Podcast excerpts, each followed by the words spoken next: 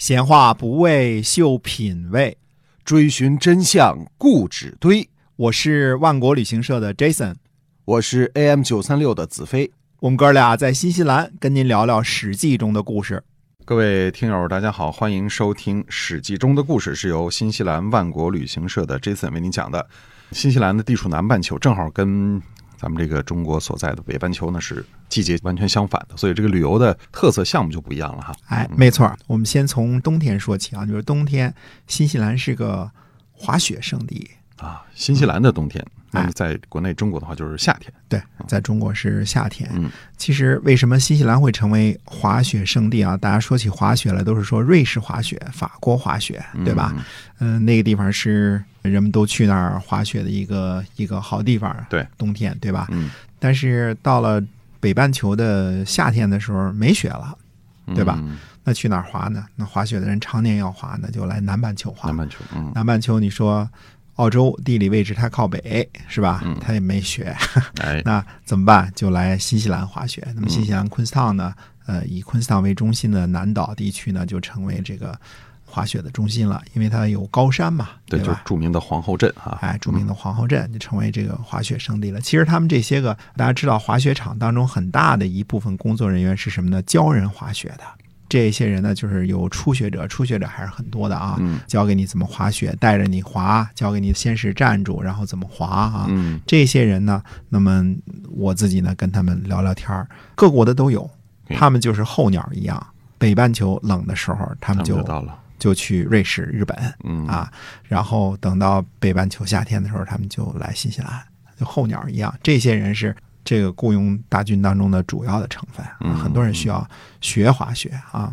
那他们就是世界各地组成的，嗯 世界各地组成的。那么欢迎您七八月份热的不行的时候，突然想起滑雪来了，哎，你可以来新西兰，这是选择啊。对，新西兰是一个特别好的地儿，就是你在国内可以避暑的时候可以来新西兰，嗯，然后太太冷的时候呢，可以来新西兰过夏天啊。哎，没错。反季节，哎，这是嗯新西兰最大的旅游优势啊。没错，嗯嗯，好，我们接下来讲《史记》中的故事啊。哎，我们说公元前二百八十四年啊，打破了齐国都城临淄的燕国，才真正算得上开始强大。嗯呃，燕国之前呢，几乎就是完全是一个偏僻弱小的国家。嗯呃，这种感觉啊。春秋时期呢，晋国和楚国成为北方和南方最大的诸侯，成为霸主啊。那么持续上演着南北争霸的这个大戏。齐国呢，靠着齐桓公的霸业余荫，以山东半岛的这个优良的地理位置啊，一直也是一个北方的大国。嗯那么秦国呢，虽然地理位置偏西，但是仗着秦穆公时期消灭了十二个戎国的基业呢，那也是一个强大的国家。所以，我们说秦国和齐国这两个国家在春秋时期啊，差不多可以算作是并列第三或者叫第三、第四大强国这个位置。嗯啊，那么四大强国呢，分别占据东南西北四个方向啊，可见在冷兵器时代啊，地理位置在战争和兼并之中呢，扮演着决定性的角色。这跟围棋里这个讲究金角银边草肚皮是很像的哈。哎，没错儿，周围比较重要，啊，周围比较重要。嗯哎，对，有根基嘛，对吧？嗯？对，那么还得说一下这草肚皮啊。那么春秋时期呢，排名天下第五的国家是郑国。哦，郑国那么厉害呢？哎，郑国的这个地理位置呢，居于天下之中，土地平缓啊嗯，人民富庶。但是从军事争夺的角度来看呢，这是一个极差的地理位置，哦，常年处于晋楚争霸的风暴中心啊，就有点跟这个什么波兰呐、什么捷克这些国家 类似啊。嗯这个哪儿都能打你。哎，对的。虽然这个春秋中晚期啊，郑国出了子产这样的旷世名臣，郑国大治，但是最终也摆脱不了天下老五的地位。啊嗯，所以春秋时期灭国的事儿还是不多的哈。对，嗯春秋时期呢，还存在着周天子和霸主制度，是吧？嗯所以郑国这样的地理位置不太好的国家呢，还有其他的，比如说鲁国、宋国、陈国、蔡国、魏国这些所谓的中小型的国家呢，也能够生存嗯啊。但是到了战国时期呢，到了拳头说话的时候了。天下这个迅速变成什么了呢？就是强者越强，弱者越弱了，就变成这种局面了。那么郑国呢就直接被晋国分离出来的韩国给吞并了。嗯与此同时呢，赵国和魏国呢都是东西向扩展的这个政策。我们说过啊，以前讲过这一段啊，就是赵国和魏国呢都是往东往西两边扩展，向这两个方向啊。那么这两个国家呢也都迅速变成了大国啊、这可以说是东西两个方向扩张的结果。呃，特别是魏国啊，特别是魏国，那么东西两个方向呢扩展之后呢，成为天下第一大强国。但是在所谓的中期啊，魏惠王、齐威王、楚威王、秦孝公、赵武灵王耀武扬威的时候啊，嗯燕国呢却几乎都是默默无闻的啊，在当时的所谓中原的东北部猫着啊。在这个群雄纵横捭阖的这个时间呐，燕国一直是悄没声的存在。嗯，燕国的实际领土范围呢，就是如今呢北京以及北京东北部的一片土地啊，其中不少呢还是山地啊。嗯粮食呢估计是不太灵光，嗯主要出产的是栗子和枣。所以这个燕国的地理位置是差了点啊。哎嗯，差了点儿。那么战国前期呢，赵国和魏国两个北方大国呢，充分认识到了东部的重要性啊，东部。地形平缓，适于农业生产，人民繁息迅速，嗯所以呢，魏国呢把都城在魏惠王时期呢从安邑呃迁到了大梁啊，并且呢建设了以大梁为中心的，我们说可以算作一个是经济特区这样一个经济中心。那么赵国呢，也把都城呢从太原啊迁到了中牟啊，又进一步的呢迁到了邯郸。嗯，楚国呢也是盯上了东部的浙江和江苏，并最终呢占有了这片富庶的土地。嗯那么战国时期呢，天下重心东移的倾向十分的明显。所以这个东西的区域性差异从战国那时候就已经开始了。哎，对，嗯从那时候就开始了。哎，哪儿好种地，哪儿好生存啊？就从往东发展了哈。哎，嗯向东发展了，还没到沿海地区呢。在这个秦国呢，主要是搞政治啊，政治法治建设啊，嗯军队这些。那么韩赵魏呢，就是搞经济啊。嗯这个时候呢，燕国依然是悄无声息。要说当时燕国在战国时期呢，可以算作世外桃源啊，嗯或者说人畜无害啊，这么一个地位啊。嗯偏偏是这样一个与世无争的偏远小国呢，哎，让齐国给盯上了。齐宣王呢，挑动并且利用了子之之乱的机会啊，几乎就把燕国给吞并了。嗯，但是齐宣王吞并燕国的举动呢，让周边的邻居一致产生了不安，嗯和不满，所以齐国呢，最后吃了败仗之后呢，就被迫让燕国复国了。而齐国这个不义的举动呢，却让继位的燕昭王呢深深的怀恨。燕国复国之后呢，心心念念的就想报复齐国，这才有了燕昭王网罗乐毅这样的名将啊，还有善用苏秦这样的间谍，利用这个天下纷纷扰扰的这个局面呀、终于呢攻破临淄，报复了大仇。以区区燕国的实力啊，击败万乘之国的强齐，这是了不起的军功。要说燕昭王的这个报复，也是畅汗淋漓。对，终于达到自己的目的了哈。嗯那么所以就凭这一点，这个乐毅呢就不愧是名将之称了。啊，所以后来诸葛亮都自比管仲、乐毅嘛，哎对吧？嗯嗯，都是山东人啊。嗯 那么，呃，燕昭王呢亲自来到济水啊，朋友们说了，这是济南济水读三声，不叫济水啊。其嗯嗯、哎，他读过河的时候是济，就是过当动词的时候是济啊。渡河未济啊，哎，亲自呢封赏乐毅啊，慰劳群臣。呃，燕军呢把临淄的宝贝呢悉数都搬回了燕国的都城济，从此呢燕国正式步入了战国七雄的行列啊，天下再也没人敢小看燕国了。嗯我们怀疑呢，我们前一段时间说的这个战国纵横家书的这其中的书简，因为都是宫廷机密嘛，嗯无论是苏秦与齐闵王的这个书简对答，还是与燕昭王的书简对答，这都属于高层的机密，对吧？嗯肯定是一股脑的都给搬到燕国的图书馆去了。嗯对那么在那儿给保存起来了。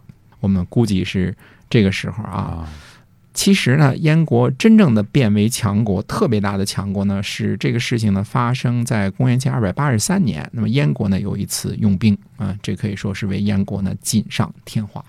所以它除了攻击齐国之外，还有其他的军事行动。哎，它是南北两个方向的。那么燕国的秦开作为燕国呢，在东湖的人质深受东湖人的信任啊，开化国家嘛，就是风采这个很好啊。哎哎，东湖人很信任他。公元前二百八十三年呢，秦开回到了燕国，燕国呢起兵攻打东湖和朝鲜，领兵的就应该是秦开，熟悉这个地理嗯方位嘛，人民的情况嘛，嗯对吧？那么史书上记载呢，说东湖呢却千余里，也就是逃跑了一千里以上。同时呢，被打败的呢还有朝鲜嗯啊。燕国呢取地两千余里，燕国的军队呢一直往北追逐，把边境呢追到了叫满番汉啊。满番汉这个古称呢沛水，嗯，就是沛公的那个沛啊，距离鸭绿江入海口呢不远，主要是指呢今天朝鲜平安北道清川江下游西岸这部分地区，哦，打到东北去了。打到朝鲜去了。啊，对啊，对于燕国来说呢，就是辽东、辽西呢成为燕国的版图啊。嗯当时再往北就比较荒蛮了嘛，主要是辽东、辽西啊，还有这个治理和这个收税种粮食的这个需要啊。最后燕国在齐国是失败了啊，这个我们后边还会讲啊。他即使是在齐国失败之后呢，也依然可以屹立于战国群雄之列，因为有了这两千里土地是打败东湖和朝鲜夺来的土地，嗯这个后方根基就稳固了。那么燕国呢，对于北部东湖和这个朝鲜的军事行动呢，其意义呢，跟南边的对齐国用兵呢，同样意义重大。嗯啊之后呢，燕国开始修筑长城啊。燕国的北长城西段起于造阳，今天的张家口宣化东北，东部呢到达襄平，就是今天的辽宁省辽阳市的北边儿啊。嗯。那么大家看这个长城也是一直打到了满番汉啊，一直打到了鸭绿江那边儿，但实际上长城呢却修在这个大约是辽宁这这一片儿啊，就说明这个地区是值得防护的嗯 防线啊，哈哈。之外的就丢了就丢了，也没那么啊，并没有，并没有太在意什么鸭绿江那边的土地啊，嗯这个并没有特别的在意。如果单纯从国土面积上来看呢，包括了占领齐国的土地呢，燕国成了仅次于楚国的天下第二大国了，而且其中包括富庶的山东半岛，对吧？嗯只不过呢，后来这个齐国的土地丢失了。但是，虽然齐国的土地丢失了，东北部的土地呢相对比较贫瘠，但是呢，它也毕竟屹立于战国七雄之一了。哎，是的，嗯。那么在齐国被攻破之后，其他的诸侯有什么动作吗？哎，有的。公元前呢，二百八十三年，赵惠文王和燕昭王相会。你看，现在大国诸侯相会了啊。嗯之后呢，赵国攻击原来齐国的阳晋，就是指的黄河北边这块地方啊。那么看来这次相会呢，就是一次分赃的会议啊。燕赵关系呢进一步加强，你打你的齐国，我把原来这个黄河北边这块打回来。嗯呃那么就去攻击齐国的东部。还有呢，同一年呢，秦昭襄王和楚顷襄王分别在燕和穰会面两次。之后呢，秦国攻击魏国，一直攻击到大梁，嗯这也是一个分赃的会议啊。没写啊，但是秦昭襄王肯定是要取得楚国的谅解。我出兵攻魏的时候，您楚国请袖手旁观，啊对吧？我去打魏国去。这事啊。嗯嗯，对。那么可见到了公元前二百八十三年的时候，天下仍然没有形成共同对付秦国的这样的局面哈。对，嗯所以这个呢，就是说，为什么说大家如果读战国的时候读了那个假的苏秦和张仪列传会被误导呢？嗯啊，这两个列传呢有毒，因为它误导了历史的真相，以为呢战国的主轴就是六国联合起来合纵对抗秦国，秦国呢连横。对抗六国的这么一种局面，实际上这种局面呢，一直到公元前二百八十三年齐国兵败之后呢，尚未形成啊。嗯这个时候呢，就山东六国没有达到这个共识啊，说一起对付秦国啊。那么新晋贵族呢，就是说我们说这个燕国现在也成了大国了，在秦国伐魏的时候呢，新晋的贵族燕国以及赵国呢起兵就魏。嗯，看看啊，这其中很有意思啊。这个赵国呢是最近瓜分了齐国，得了点好处，是吧？嗯那么燕国呢是刚刚往南北两个方向都深有斩获啊。那这个时候呢，这两个新起的这个大国呢，不愿意看到秦国呢欺负已经弱小了的魏国啊，开始维护天下秩序了，对吧？呃，因为魏国被秦国打败了或吞并了，这对于燕国和赵国都不是什么好事儿嘛，对吧？没错，嗯哎，这次事件呢，其实也导致了后来数年之中呢，秦国把矛头对准了赵国了。嗯啊，因为赵国呢不再愿意中立了，那就更别提成为秦国的友好国家了。到了这个时候，相当于是局势有了变化，燕国的强大哎导致天下进入这个新的一种纷扰的局面哈。哎，嗯，对的。所以预知后事如何呢？请您继续关注我们的节目，我们下回分解，再会。再会。